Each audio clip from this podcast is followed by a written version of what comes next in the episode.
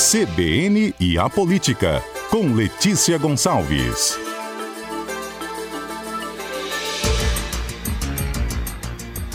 Ei, Letícia, bom dia.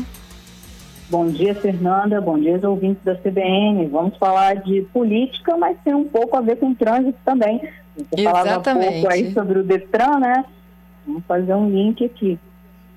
E são os radares É. ocultos, não é? Isso prova ainda quanto a corda está esticada entre Assembleia e governo. É, Fernanda, essa, esse tema aí dos radares ocultos, chamados radares ocultos, que são os, medidores de velocidade que podem né, implicar em multas para quem passa nas, rodovias estaduais nas vias urbanas. Né? Aqui, no caso, como a gente está falando da Assembleia, a gente está falando das rodovias estaduais e das vias urbanas aqui no âmbito do Espírito Santo, não as BRs, por exemplo. Esse é um tema que sempre gera né, muita comoção, entre aspas, porque ninguém gosta de ser multado.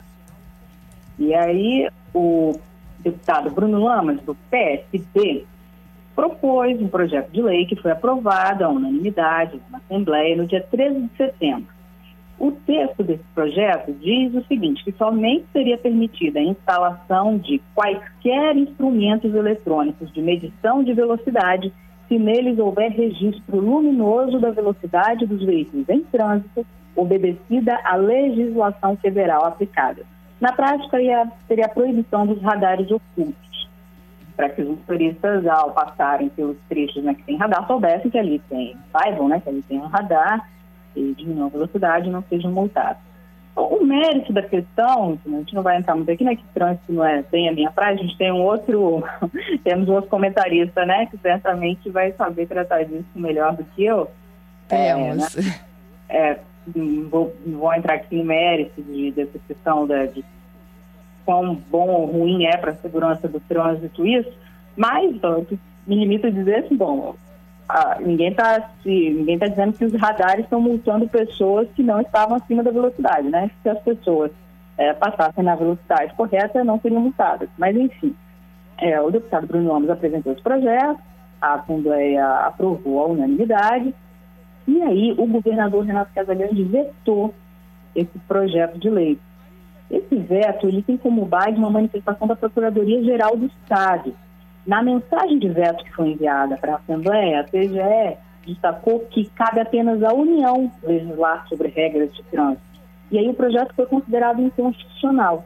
Além disso, o governo apontou que os deputados querem proibir o que já é proibido desde 2020. Tem uma resolução do CONTRAN, do Conselho Nacional de Trânsito, a resolução 798, que trata exatamente disso. Eu até na, no registro que eu fiz sobre isso, na coluna ontem, eu transcrevi aqui um trecho da resolução do CONTRAN, que diz o seguinte, os medidores de velocidade do tipo fixo não podem ser afixados em árvores, marquises, passarelas ou qualquer outra obra de engenharia de modo velado ou não ostensivo, ou seja, já tem uma resolução do CONTRAN que proíbe isso. E aí o Casagrande vetou esse projeto de lei. Por que, que isso diz respeito não só a trânsito, mas também uma questão política? Como eu mencionei anteriormente aqui, esse é um assunto que mexe né, com, com a sociedade em geral, principalmente com quem dirige e, obviamente, com eleitores. Né? Uhum. Então, é, o deputado Bruno Lamas, apesar de ele ser do PSB, que é o mesmo partido do governador Renato Casagrande, ele informou que está se movimentando para conseguir apoio entre os colegas para derrubar esse veto do governador Casagrande, que é um ponto incomum, né? É, isso ocorrer por parte de um integrante da base aliada do governo. A base do governo na Assembleia é, é bastante ampla. Para que esse veto seja derrubado, é preciso que haja ao menos 16 votos. 16 deputados têm que é, ser contra o veto, para que essa lei seja promulgada de qualquer jeito. Porque o quórum dessa votação, de acordo com o regimento da Assembleia, é de maioria absoluta. Nós temos 30 deputados estaduais, desses 30, 16 têm que votar contra o governo para derrubar esse veto. É metade mais um, né, Letícia? Perdão, Fernanda? Metade mais um para conseguir derrubar isso, veto, né? Isso. E aí dá 16. Pelo, precisa de pelo menos 16. Em tese, se o veto for derrubado e a lei promulgada, ao menos 56 equipamentos teriam que ser substituídos. Mas o governo ainda poderia recorrer ao judiciário apontando a inconstitucionalidade dessa lei se ela realmente for promulgada, que é o que acontece se o veto for derrubado. Mas a PGE mencionou na própria mensagem de veto enviada à Assembleia que o Supremo Tribunal Federal já declarou a inconstitucionalidade de leis estaduais que tratam do sistema nacional de trânsito. Então a gente tem aí uma disputa política e talvez até jurídica. A pauta da Assembleia também, por enquanto, está trancada, que é o seguinte, quando tem um veto, não somente esse, mas qualquer veto, ele tem que ser votado primeiro, antes de quaisquer outros projetos que estejam lá na ordem do dia dos deputados. Ontem, a ordem do dia, a pauta da Assembleia já era encabeçada por um veto, que não foi votado. É, o, é um outro veto do Casa Grande, é o projeto de lei 135, que proíbe piercings e tatuagens para fins estéticos em animais domésticos. Esse projeto também foi vetado, mas ele está com prazo na Comissão de Constituição e Justiça. O, veto está sendo analisado pela comissão. Enquanto isso, nada mais pode ser votado. O segundo item da pauta é esse veto em relação aos radares ocultos. Então, quando for votado esse primeiro veto, em seguida já vem essa, essa questão dos radares ocultos. E aí vai ser um termômetro é, da, da base do governo, da capacidade de articulação do deputado Bruno Lamas, dentro desse contexto de ser um tema que mobiliza a sociedade, principalmente nas redes sociais, né? As pessoas é, falam muito daquele, é, tem a expressão indústria de multas, o próprio deputado fala isso, radar, indústria de multas, aí já é uma coisa que pode ser questionada, né? No sentido da, da segurança do trânsito, mas como a gente vai fazer aqui a política, vai ser um termômetro dessa, dessa articulação num ano que é pré-eleitoral, o deputado Bruno Lamas, no ano passado, ele foi candidato à Prefeitura da Serra, não foi muito bem, ele ficou em quinto lugar, com 10.899 votos, e agora ele está aí com esse projeto, ganhando certa visibilidade, tentando ganhar mais, né, é, se conseguir derrubar o veto. Fernanda. Letícia, é, para ser discutido em plenário, um, um, projeto como esse não tem que passar por uma comissão de Constituição e Justiça que analisa se é constitucional ou não? Sim, sim, exatamente, Fernanda. É, o projeto ele foi aprovado à unanimidade, mas antes ele tramitou por comissões e entre elas a Comissão de Constituição e Justiça, que, que analisa se o projeto é constitucional ou não.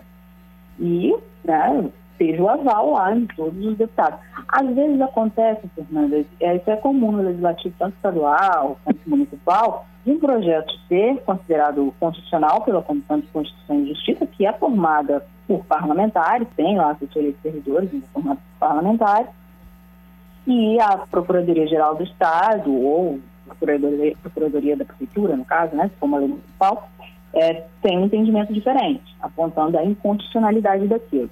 Também é comum, às vezes, não estou dizendo que é esse o caso, mas ocorre de, às vezes, casos legislativos aprovarem projetos de lei sabendo que são inconstitucionais e fatalmente seriam vetados e depois derrubam o veto, promulgam mesmo assim, isso vai para a justiça depois que tem que, que revogar a lei, o trecho da lei.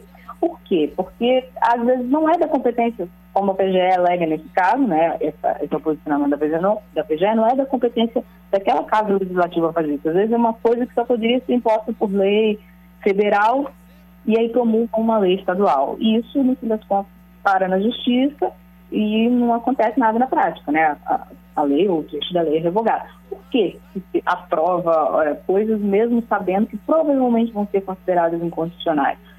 Para poder dizer né, para o eleitor, olha, eu, eu propus, eu, eu tentei, eu fui lá, olha, é minha bandeira, eu não tenho culpa e, e barraram depois. Então, isso acontece, Fernanda. E também, claro, não podemos é, descartar a possibilidade de haver, em algum, em algum momento, uma diferença de entendimento jurídico, né? De, de alguns acharem que é constitucional, outros acharem que é inconstitucional, e aí é a justiça que decide. Entendido. Mais um que vai para a justiça. Não é isso, Letícia? Bom, agora depende, né? Se o voto, Provavelmente. Se, se, o veto vai ser realmente derrubado, aí isso pode sim ser judicializado. Agora, se não houver ao menos 16 votos para derrubada do veto, esse projeto simplesmente vai ser arquivado e acabou a discussão. Pois é, e tem que votar essa pauta, né? Porque a gente está chegando no fim do ano, né? Tem um monte de coisa para votar. É, a sessão da Assembleia de ontem, por exemplo, não votou nada, porque esse, esse primeiro veto em relação à proibição de piercing e tatuagem em animais é, ficou, né, foi para a comissão para ser analisado e não se pode votar mais nada, nem outros vetos, nem outros projetos, nada. E hoje tem sessão novamente, e a gente espera para ver o que, que vai dar. Exatamente, sessão da Assembleia hoje às três da tarde. Obrigada, Letícia. Curiosíssima para saber no que, que vai dar, viu? A gente conta para os nossos ouvintes. Ok, Fernanda. Bom trabalho para você, viu? Boa terça. Para você também, Fernanda.